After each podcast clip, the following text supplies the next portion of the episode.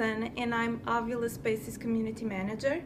Today, our guest is Michaela Simpson from the Neuro Leadership Institute. Hello, Michaela. Hello. Welcome. Thank Thank, you. you for joining us. Thanks for having me. Uh, our topic today is the science of speaking up in a work context. Uh, before we jump to our team, Michaela, please explain us what you do on your daily basis and what the Neuro Leadership Institute does. Right. Well, that's kind of a big question because I do, I do a lot of things on a daily basis and I wear many hats. But overall, I would say um, I call myself a researcher or a behavioral scientist more specifically. And I really love to observe human behavior. And I have the pleasure that I get to be able to do that in my job.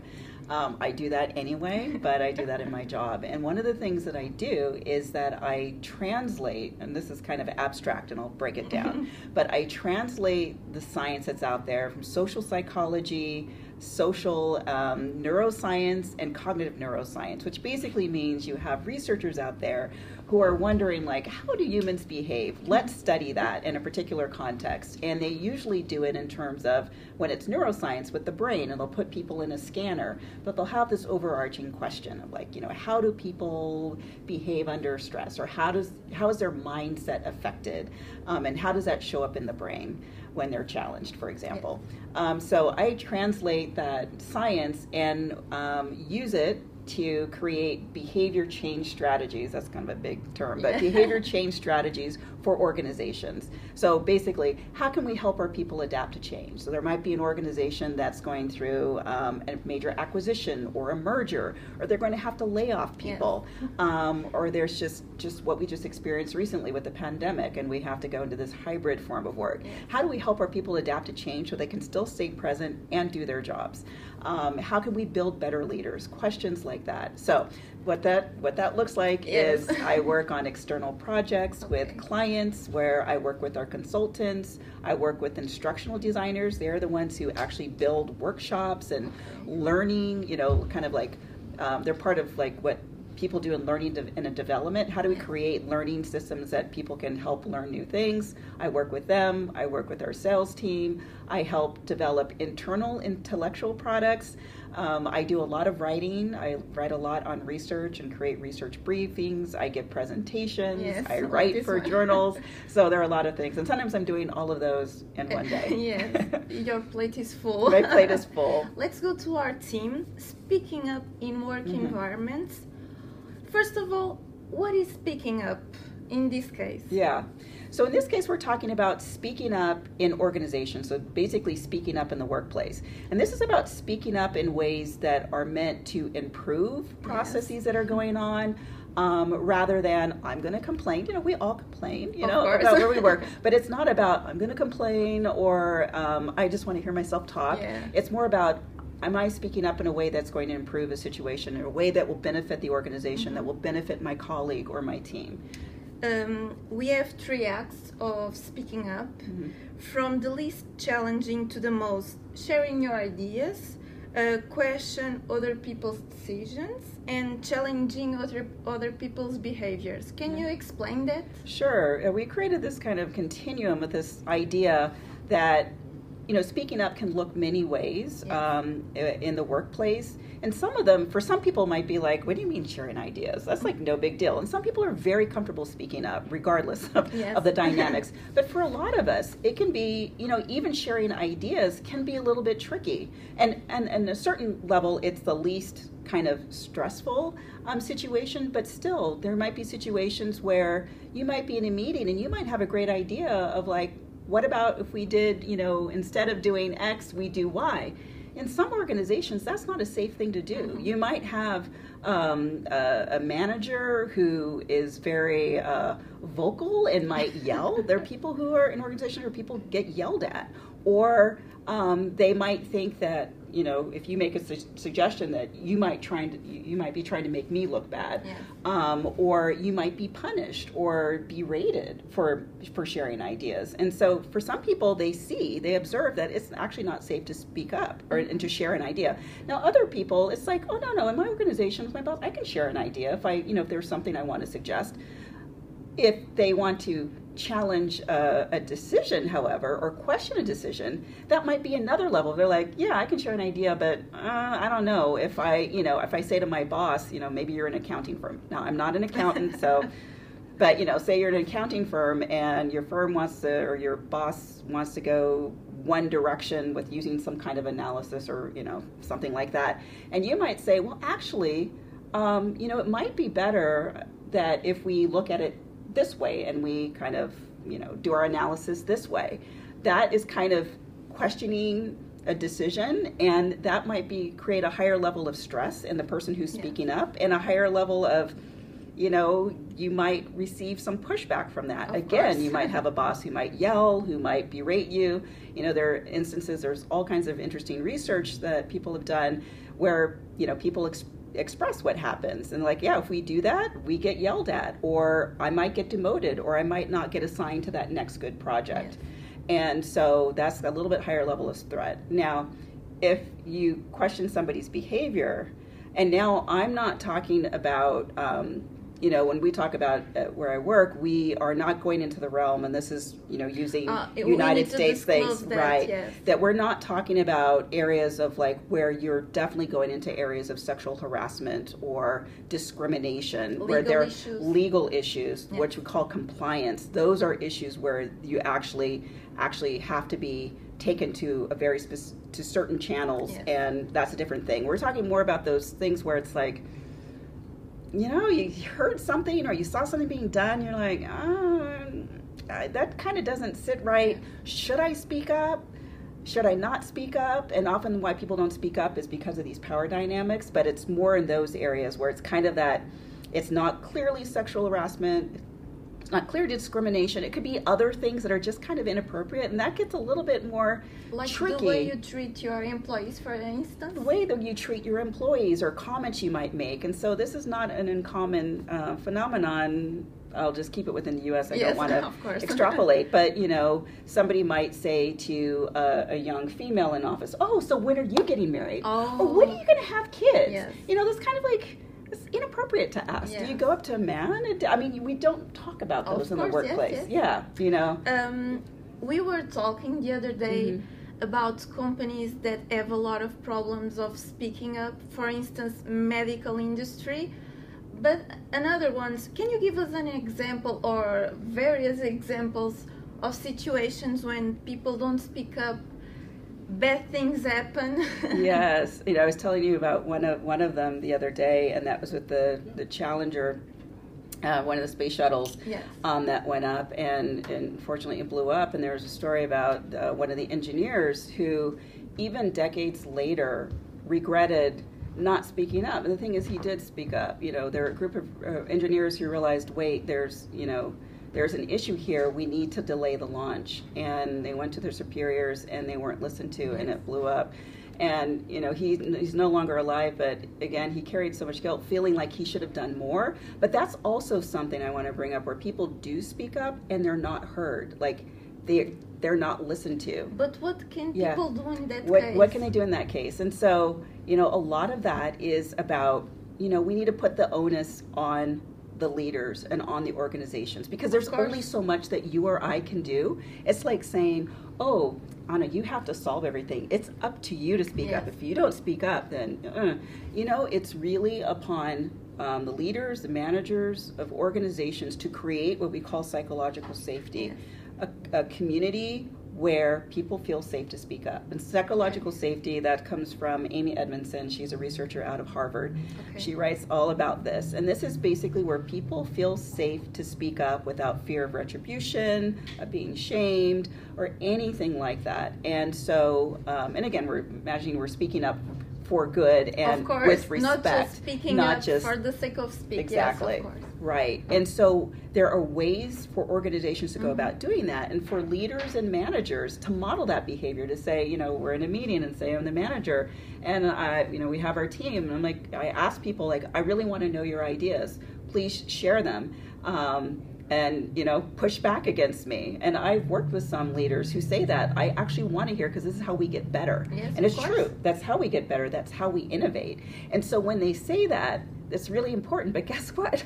Very important part. They also have to live that. They have to model that because sometimes people will say, yes, right? of course. When Yeah. people say you can speak up, it's safe, then they don't know, they don't do nothing with the information, Yeah. and then we are afraid again to talk. What can we do? It, Because people don't put our ideas uh, to work. hmm What can we do? What can companies do Yeah. in that case? Well, so again, it's about companies really setting that priority and really wanting to do that. And Yes. and again, often we can talk to companies and say, hey, look, when you have psychological safety, you're going to have more innovation. There's actually an interesting study. It's called Project Aristotle um, Okay. through Google. They they wanted to look at their teams and what you know what are the characteristics that you find in very successful teams, and they found like one of the top ones um, that was a contributing factor to successful teams was psychological safety. Okay. So you get in a team and say you're there to create a new product.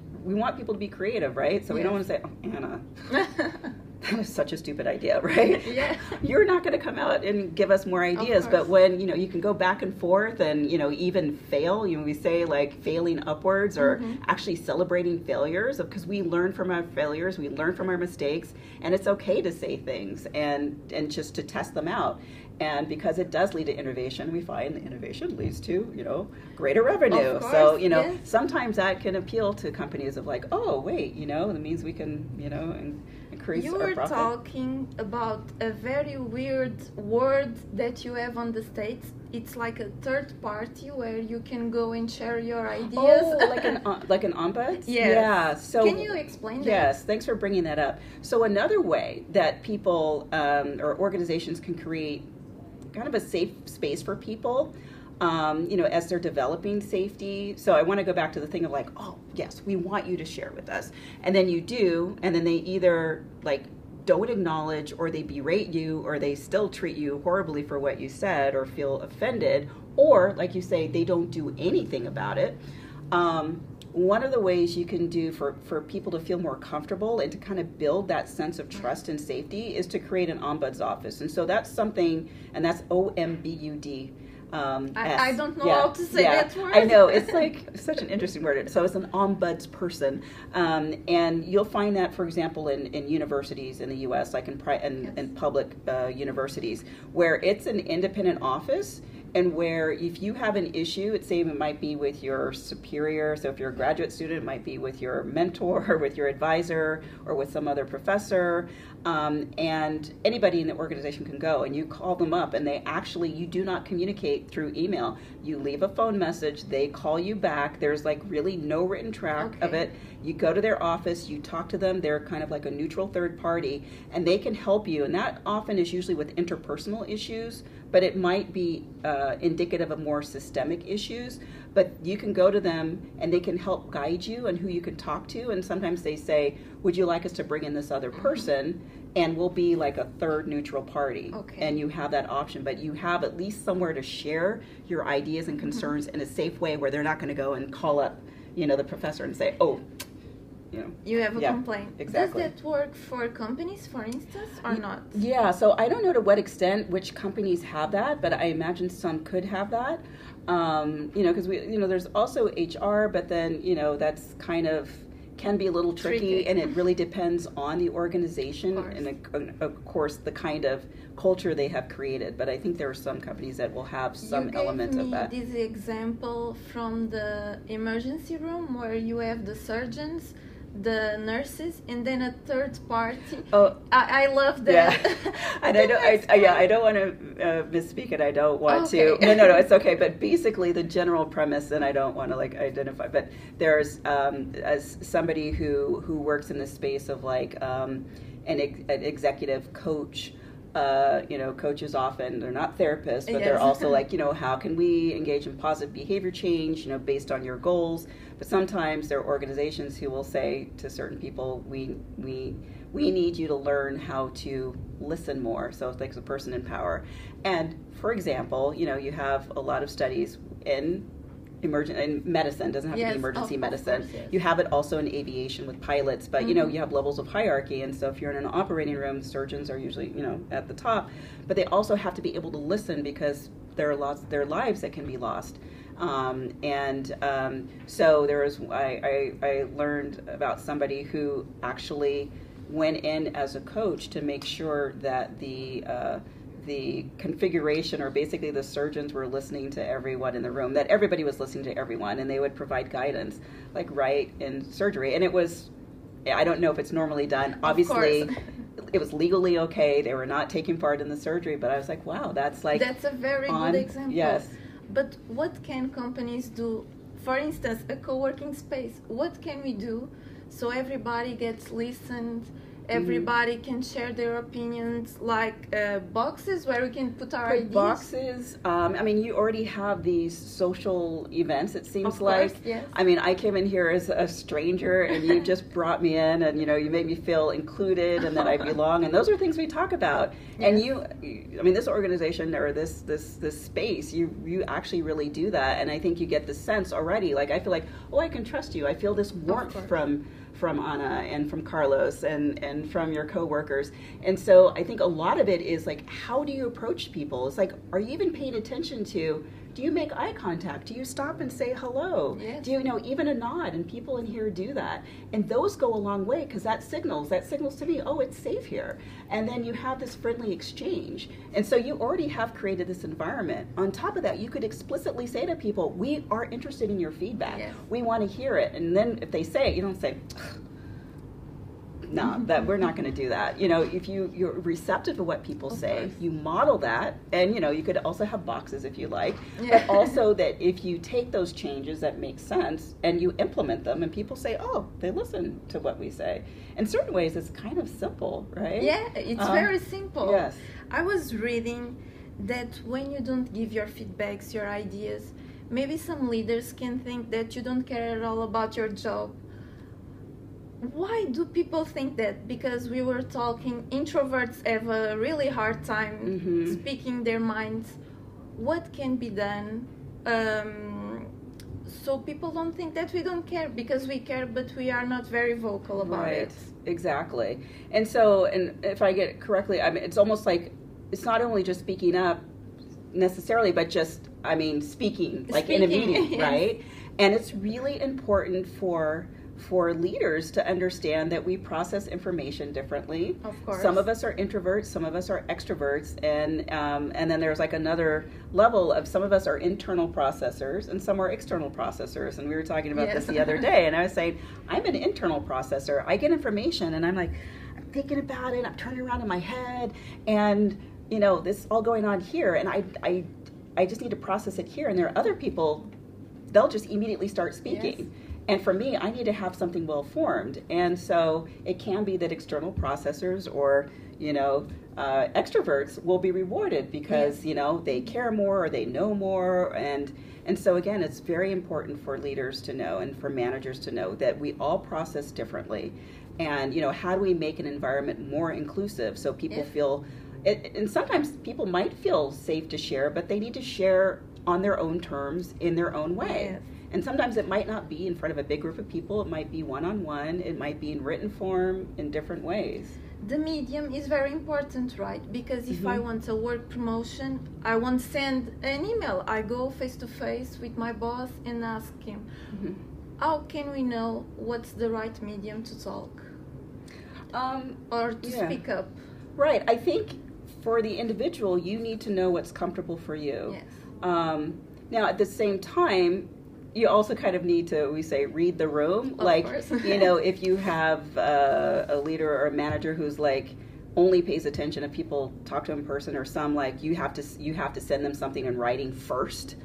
Then you have to be aware of that. But I think ultimately, for I'll just say for you to feel comfortable, you need to know like, okay, where do I find my strength? Yeah. Um, where do I feel comfortable? And there could be ways of like, how do I step into other mediums to, to, to figure out how could I experiment doing it this way? But doing it in a way that doesn't stress you out so much, because if we stress ourselves out so much, or we get even terrified. Uh, so talk a little bit about the brain. You know, we have the prefrontal cortex, and that's you know our decision making, uh, you know, executive planning. Um, uh, you know, how do I think rationally? How do I collaborate? How do I solve problems?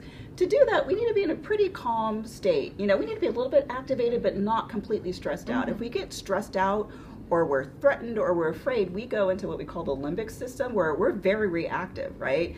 And it's kind of that emotional impulse and rage even is like a whole other level. You're it's it's just ah, super reactive. So you're not in that prefrontal cortex space. And so you know, if if you stress yourself out too much, you're not going to be able to go to your boss and have a rational conversation. Yes, so it's about you know monitoring yourself and like, okay, where am I? Where am I best in my in my headspace, so to speak? You are talking about emotions. That's very important because sometimes we can speak, and maybe a coworker starts, hmm, is she talking again?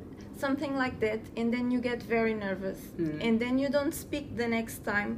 Uh, how not to get emotional when people start like that? When people give you, you give an opinion, and the other coworker has another opinion. How not to get so emotional? Yeah.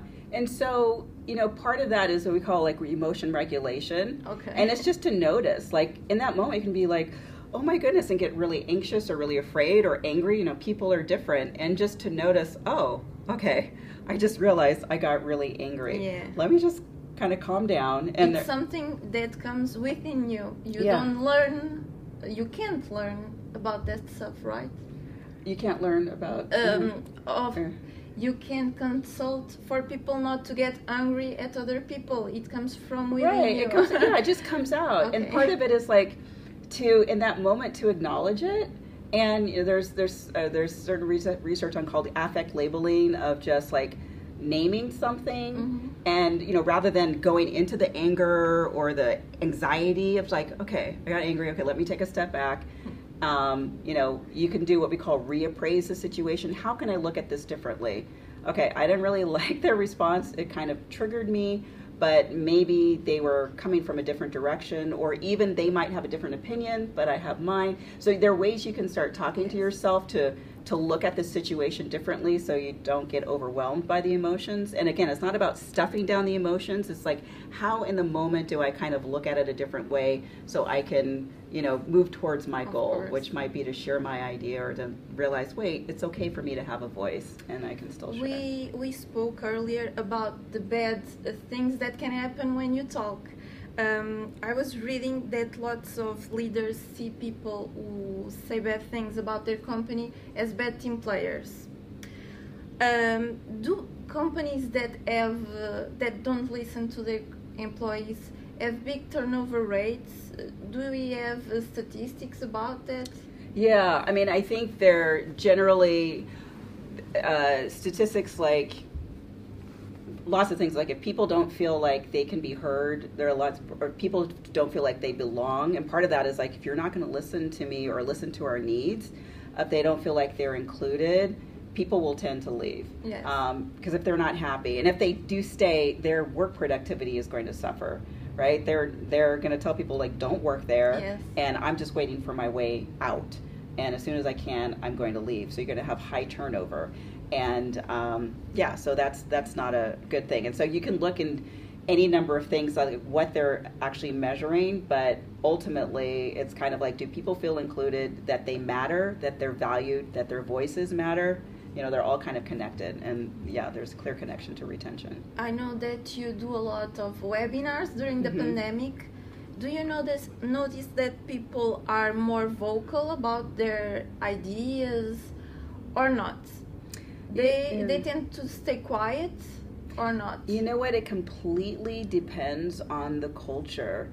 And, um, you know, and I don't know necessarily how they were before the Oh, pandemic okay. versus, you know, because part of it could people could feel more emboldened, like if they're off camera and they're just putting something in the chat and maybe not a lot of people are paying attention to, oh, it was Anna who said that. you know, it depends on how many people are Yes. in. And I, I would make a comment that, you know, I've, I've noticed like just different cultures, like if I give a webinar, um, for an organization and there's some it's the same topic and some are just like writing in the chat a lot and have questions and sometimes we give them the capability to come off uh, off mute. So they sometimes will like hey would you like Mhm. to share more with us? And they're really happy to do that. And there's some cultures where they're more where they're more reserved and they're not going to write as much. And so you know You told me that you give the option to talk anonymously. right yeah because sometimes Is that a, a good strategy? I think so. So sometimes when we, you know, if I'm giving a, a keynote or a presentation to an organization where it's just their organization,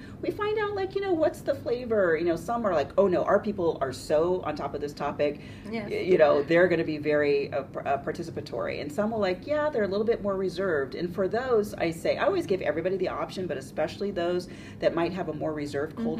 To say, I always tell people if you have questions or comments at any point that I'm talking, put them in the chat, and I'll try to address them. And for those that are more a little bit on the quiet side, I say you can just message me directly. We use Zoom on Zoom or their platform, Yes. could be WebEx or something else.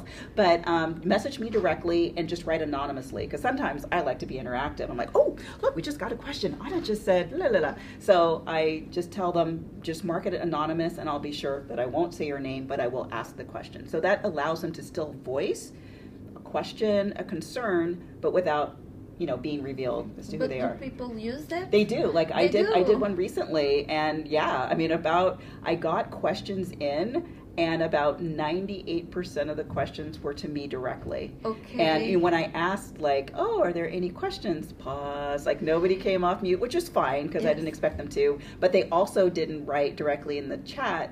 Um, they were writing questions as I was speaking. So I think they were writing as as things as I was Yes. speaking and yeah. So they did take part. We're almost finishing. Yes. Unfortunately, it's been amazing having you here. But do workplaces where people's uh, where people can speak their mind uh, are more happy, are happier, um, and employees stay longer? We talked about it, but do they? Right. Generally, like I don't want to quote, but like if you read things like from Deloitte, would probably put put out some uh, things like this. But generally, when people feel like they have a voice, they feel they're respected, they're more likely to stay. They have more loyalty. They're more likely to do um, what they call discretionary behaviors, things that are above and beyond their job. Like they don't have to do certain things, but they do it anyway Mhm. because they love their job. They're committed to what they do. Um, they like the people they work with. They feel they can bring their authentic selves to work. They're more likely they're likely to stay longer, and they're more likely to suggest to other people you should work at my company. Just to finish in a short sense, sentence, why do you need to speak up? Speaking up really helps improve the environment, the climate for everyone. And again, we're going from the perspective of the idea that we're looking to improve a situation. It can lead to innovation, it could lead to a greater sense of belonging, a greater sense of trust. And all of this is just a positive feedback loop for the individuals, for teams, and for the organization as a whole. And it does improve the bottom line. Yes. Yes. Uh, Michaela, before we go, how can we um, find you online in the Neuro Leadership Institute? Yes, If so- we uh, want a Oh, webinar yes. with you, for instance. yes, thank you. So um, you can look me up on LinkedIn, Michaela or Michaela Simpson, um, and that's Michael with an A, and Simpson like the TV show The Simpsons, and look me up on LinkedIn, and then it's neuroleadership, neuroleadership.com. Okay. It's like a mouth mouthful, um, and basically our tagline is we use science to make organizations more human. So Thank um, you so much. thank it you for was so having me. insightful. Thank you so It much. was such a pleasure. We'll be back next week with another guest. Thank you so much for watching.